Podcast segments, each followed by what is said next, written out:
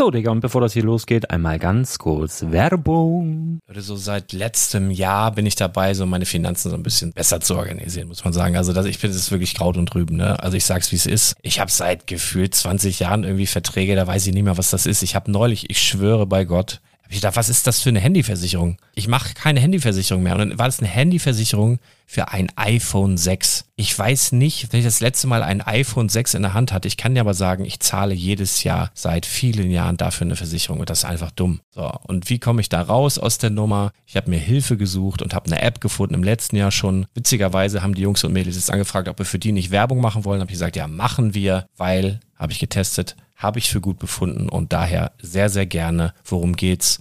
Finanzguru. Finanzguru ist erstmal eine kostenlose App. Die ist auch dauerhaft kostenlos. Es gibt dort so Plusfunktionen. Da kannst du dann für 2,99 Euro pro Monat das Ganze testen. Plusfunktionen sind zum Beispiel, also du hast so Features, kriegst so detaillierte Budgetanalysen, personalisierte Finanztipps, du behältst die Kontrolle über dein verfügbares Einkommen bis zum nächsten Gehaltseingang. Also das sieht in der Praxis so aus, du kannst deine ganzen Konten dort hinterlegen, es muss einmal so verknüpft werden, keine Ahnung, Sparkasse, Volksbank, du kannst aber sogar Kryptokonten hinterlegen, du kannst irgendwelche Aktien, falls du Aktiendepots hast, du kannst alles hinterlegen dort. Und diese App, gerade wenn es um so Sachen geht wie Gehalt oder so, macht auch so Forecasts so ein bisschen. Also die erinnert dich zum Beispiel auch dran, wenn jetzt eine neue Versicherung abbucht oder wenn die App denkt, dass da wieder was kommt, dann kannst du das überprüfen. Und wenn da irgendwas irgendwas aufploppt, also bevor es abbucht und da irgendwas aufploppt und du sagst, ah, das wollte ich aber nicht oder das wollte ich schon lange kündigen, dann kannst du in der App per Fingertipp sozusagen rechtssicher sogar dort Verträge kündigen.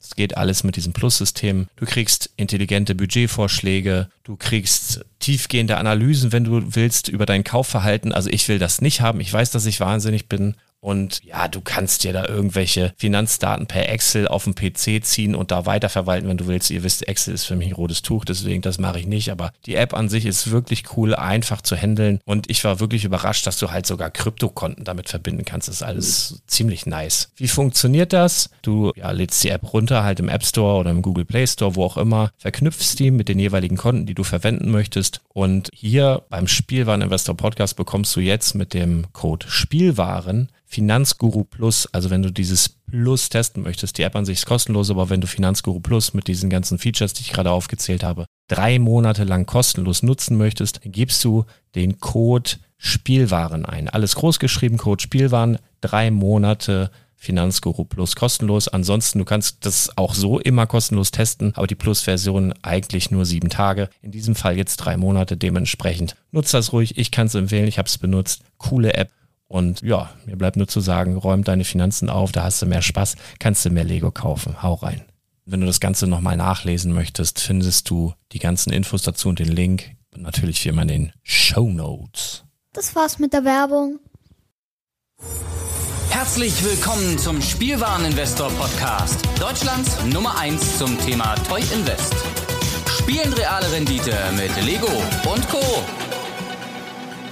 Hallo und schön, dass du wieder dabei bist beim Spielwareninvestor Podcast. Mein Name ist Patrick Schott, auch bekannt als Spiele Patrick und heute gibt es wieder eine Folge zum Thema Games Investment. Und heute soll es nochmal um das Thema äh, Classic-Konsolen gehen. Zum einen so ein bisschen im Rückblick die PlayStation Classic, was in den letzten zwei Wochen so passiert ist, äh, was meine Einschätzung, meine justierte Einschätzung, muss ich ja dazu sagen, äh, mittlerweile ist. Und auf der anderen Seite News, die von Nintendo kamen bezüglich ihrer beiden Classic-Konsolen, dem NES Classic und dem Super Nintendo Classic. Ja, fangen wir erstmal mit, dem, mit, dem, äh, mit der PlayStation Classic an. Die letzten zwei Wochen waren da eigentlich ja relativ ruhig. Also der prognostizierte Run, wie ich ihn da gesehen habe, und die, der, der, das Nostalgiekribbeln bei den meisten ist dann doch nicht so aufgetreten. Ähm, das hat natürlich damit zu tun, weil die Konsole noch relativ zahlreich auch verfügbar war. Das, ja, hätte ich vorhin mir auch anders gedacht, beziehungsweise habe ich halt so ein bisschen aufgrund des, ähm, der Classic-Konsolen von Nintendo äh, mir vorher gedacht, äh, vorher gedacht, vorher gesagt, aber ähm, weil Sony halt eben zu viel geschludert hat in Sachen Technik und die Reviews halt auch echt vernichtend waren zur Konsole, ist das Ganze dann halt auch entsprechend baden gegangen. Also da möchte ich jetzt gar nicht unbedingt sagen, dass es ein totaler Flop war, aber es ist halt überhaupt nicht, auch, auch nicht ansatzweise das geworden, was halt bei Nintendo damals abgegangen ist. Das hat mit den Spielen, die ich im Blogartikel oder auch im Podcast schon erwähnt hatte, zu tun. Das hat mit der technischen Umsetzung zu tun, dass eben einige Spiele nur in ihrer PAL-Version vorliegen und dementsprechend halt auch ein bisschen schlechter laufen als ihre OS, ihre OS-Pendants. Und einfach auch, wie Sony das alles gehandhabt hat. Also die Verpackung war in Ordnung, die Konsole ja auch schön designt, technisch zumindest von der, von der, von der prinzipiellen, vom prinzipiellen Aufbau ganz gut, aber eben überhaupt keine Modifizierbarkeit ähm, von den, von den, von den, von den Bildschirmausschnitten, völlig lieblos halt drauf installiert und auch gar kein irgendwie Service oder Nostalgie für den Kunden, dass du jetzt bei diesen 4 zu 3 ähm, Darstellungen zum Beispiel, was bei den Nintendo Classic Konsolen ja zum Beispiel geht, ähm, dass du da links und rechts auf den schwarzen Balken irgendwie ein Muster hinterlassen kannst oder halt irgendwelche anderen Spiele als Artwork oder sonst was in der Richtung. Also das hat Sony leider sich äh, zu sehr auf, auf seinem äh, auf den wahrscheinlich marktwirtschaftlichen Prognosen ausgeruht, dass die Classic-Konsolen derzeit so abgehen. Und sie haben sich halt mit ihrem Emulator, den sie da von, von der Open Source Gemeinde sich gemobst haben und auf die, auf die Konsole draufgespielt hatten, keinen Gefallen getan. Dazu eben dann noch eben die, die Spielerauswahl, die relativ mau war. Und damit war dann sozusagen das, das Eigentor perfekt. Und Sony wird wahrscheinlich auch noch auf längere Sicht auf den Konsolen in großem Maße sitzen bleiben. Also ein Run wie damals bei den NES und Super Nintendo Classic Konsolen von Nintendo war überhaupt nicht gegeben. Die Dinger lagen gefühlt wie Blei in Regalen und gab es halt auch in den örtlichen Mediamärkten, Saturn, Müllern ähm, und so weiter und so fort noch und nöcher. Und dementsprechend ähm, ja, muss man da eigentlich jetzt im Rückblick sagen, dass es als Investment überhaupt nicht geeignet war und Sony uns da sich und uns als Investoren so ein bisschen die Rendite gemobst hat. Jetzt könnte man natürlich noch ein bisschen drauf spekulieren, wie das Ganze so in fünf bis zehn Jahren ausschaut. Vielleicht sogar drunter. Also wenn es diese Konsolen in sonstiger Form auch nicht anders gibt und man sozusagen nur über diese PlayStation Classic darauf zugreifen kann, dann könnte das Ganze nochmal ein sinnvolles Investment sein.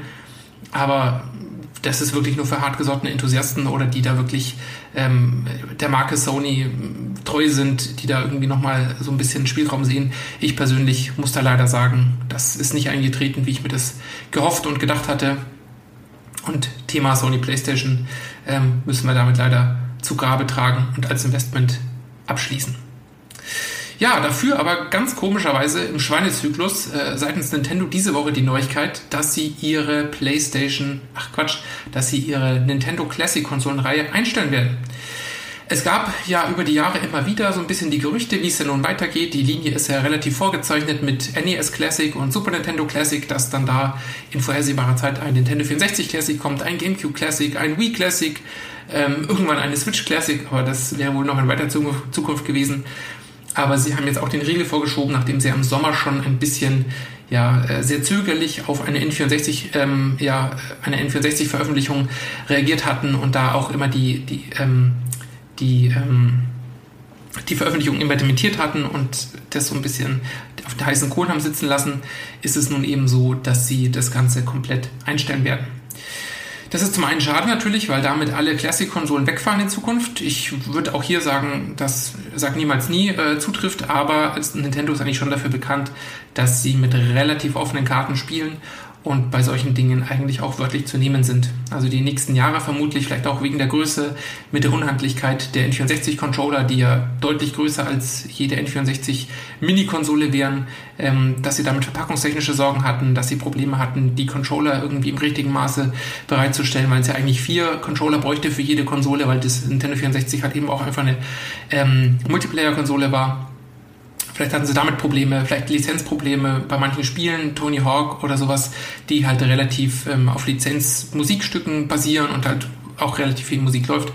Vielleicht hatten sie damit Probleme, vielleicht hatten sie auch einfach keine Lust, wobei ich mir das nur schwerlich vorstellen kann, weil die beiden ersten Konsolen eben sehr, sehr gut verkauft wurden und ja auch gerade für den Aktienkurs und Nintendo eigentlich nur grüne Effekte hatten. Ja, aber Nintendo hat sich offiziell dazu entschlossen, das Ganze eben einzustellen. Was heißt das jetzt aber für uns? Für uns heißt es, dass ähm, jetzt genau zur richtigen Zeit, wo die beiden Konsolen, also NES und Super Nintendo Classic, sehr, sehr günstig zu haben sind und eigentlich immer wieder reduziert sind, immer wieder leicht zu bekommen sind, auch in größeren Umfängen und zu sehr guten Preisen, dass wir da zuschlagen werden. Das hat folgende Gründe. Zum einen, die Produktion war von vornherein eigentlich sehr limitiert. Nintendo hat, den jeweils, hat nach den jeweils ersten Wellen des NES und Super Nintendo Classic Mini gesagt, dass sie nochmal nachproduzieren werden, was eigentlich auch nicht wirklich geplant war, aber sie hatten halt nicht mit der Form von Resonanz gerechnet. Sie haben sich aber dann doch dazu hinreißen lassen, dass sie im vergangenen Sommer, also dem Sommer 2018, nochmal die Produktion äh, angekurbelt haben und dann für die beiden Mini-Konsolen genug Output bereitgestellt hatten. Letzten Herbst, also letztes Jahr beim Super Nintendo Classic, war es halt eben auch schon so, dass sie da die Nachfrage deutlich unterschätzt hatten und es da auch schon, ja, das Ganze halt eben von flinken Fingern äh, schnell bestellt werden musste. Also ich erinnere mich noch ganz genau, das war äh, in dem Sommer 2017, da war wirklich gefühlt ein Zeitfenster von vielleicht einer halben Stunde, eine Stunde Maximum und dann waren bei Amazon eigentlich alle Vorbestellungen ausverkauft. Also da hat, glaube ich, Nintendo sich ordentlich verschätzt mit der Nachfrage nach der Konsolen. Ähm, hat auch bei dem NES Classic Mini, da war es das gleiche Spiel, hat sich da auch schon verschätzt gehabt und hat sich eben dann bereit erklärt, was heißt bereit erklärt, ähm, sie werden es ja auch nicht ganz uneigennützig getan haben, die Produktion nochmal anzukurbeln, wie gesagt, und haben dann eben jetzt im Laufe der letzten Monate, vor allem seit dem Frühherbst, so seit Juni, Juli, neue Konsolen auf den Markt gebracht und da eigentlich ja den Markt schon gut gesättigt für den Moment. Warum das Ganze jetzt aber trotzdem sehr, sehr interessant für uns ist, hat eben die Gründe, dass das Ganze nicht weiterläuft. Sprich, die beiden Konsolen sind die Status jetzt ähm, einzigen Varianten, die davon erscheinen werden. Also haben also in sich schon einen ziemlichen Sammlerwert, weil damit das ganze ähm, Angebot schon abgedeckt ist mit beiden Konsolen. Zum anderen liegt es an der Technik. Ähm, beide Mini-Konsolen sind technisch sehr, ja, durchaus potent, sind gut umgesetzt, ähm, sind mit ordentlich Features versehen. Also was ich bei der PlayStation Classic ja eben vorhin schon äh, bemängelt hatte, ist da eben schön umgesetzt worden, dass man da auch selber einstellen kann, sich so ein bisschen seine eigene Experience ein ähm, bisschen äh, modifizieren kann und man das halt eben sauber hingebaut hat. Ähm, jetzt ist es aber auch noch so, dass die ganzen, obwohl sie eigentlich offiziell nicht erweiterbar sind, beide Konsolen ganz gut hackbar sind. Sprich, Spieler können da durchaus eigene ähm, ja, illegalerweise muss ich jetzt ehrlich dazu sagen, können illegalerweise äh, ROMs, die sie sonst woher beziehen, manche können es von ihren Modulen extrahieren, manche haben dazu äh, im Internet recherchiert. Ähm, äh, die ROMs, die sie dann sich irgendwie besorgt hatten, konnten sie zum Laufen bringen. Sprich, ähm, auch wenn das Ganze ein abgeschottetes System war, konnte man damit mit ein bisschen technischer Finesse und ein bisschen ähm, ja, Fingerspitzengefühl durchaus seine eigene Mini-Konsole sich hinbasteln. Und äh, ironischerweise gibt es bei den Nintendo Classic Konsolen eben auch die Möglichkeit, einen PlayStation Emulator, den gleichen, der auch auf der gleichen Konsole läuft, also diesen Open Source Emulator, äh, zu installieren und darauf dann eben die PlayStation Spiele zu spielen. Sprich, da hat jetzt Nintendo äh, Sony ein doppeltes Schnippchen, wenn auch unabsichtlich und inoffiziell, geschlagen. Aber ähm, wie gesagt, die beiden Konsolen sind technisch sehr sauber umgesetzt, sind sehr ähm, robust gebaut, sind sehr, äh, in meinen Augen zumindest lang haltbar. Die Controller sind super verarbeitet, die Konsolen selber sind super verarbeitet. Sie sind mit dem USB-Anschluss und HDMI-Anschluss auch für die Zukunft top ausgestattet und sind halt einfach auch technisch schöne Schwanker. Dazu kommt einfach noch, dass, äh, wie gesagt, die Spielauswahl einfach wirklich oberste Schublade ist. Also die Spiele, die drauf sind, sind absolute Klassiker, haben ihre eigenen Fans zu Recht, sind technisch extrem sauber umgesetzt. Es handelt sich dabei übrigens um die US-Versionen, die rauskamen. Also nicht das gleiche Problem wie da bei der PlayStation Classic, dass da mit PAL-Versionen irgendwie und unterschiedlichen technischen Standards gekämpft werden musste, sondern es sind dabei die schönen und glatt laufenden äh, US-Versionen im 60-Hertz-Modus.